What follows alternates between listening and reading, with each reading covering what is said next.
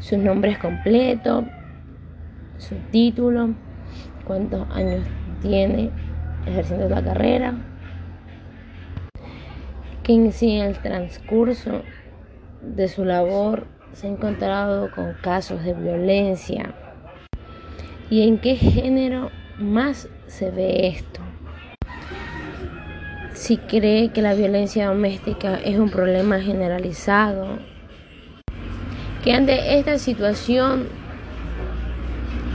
cómo ella reacciona o cómo actúa. En opinión de ella, ¿cree que es natural que existan estas violencias?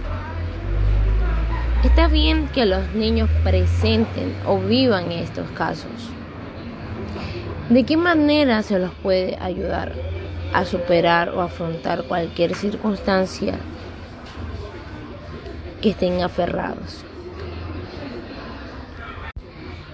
¿Cree que estos casos son justificables? ¿Afecta esto en el rendimiento del estudiante? ¿De qué manera detectan que un estudiante sufre de violencia? ¿A dónde acuden al momento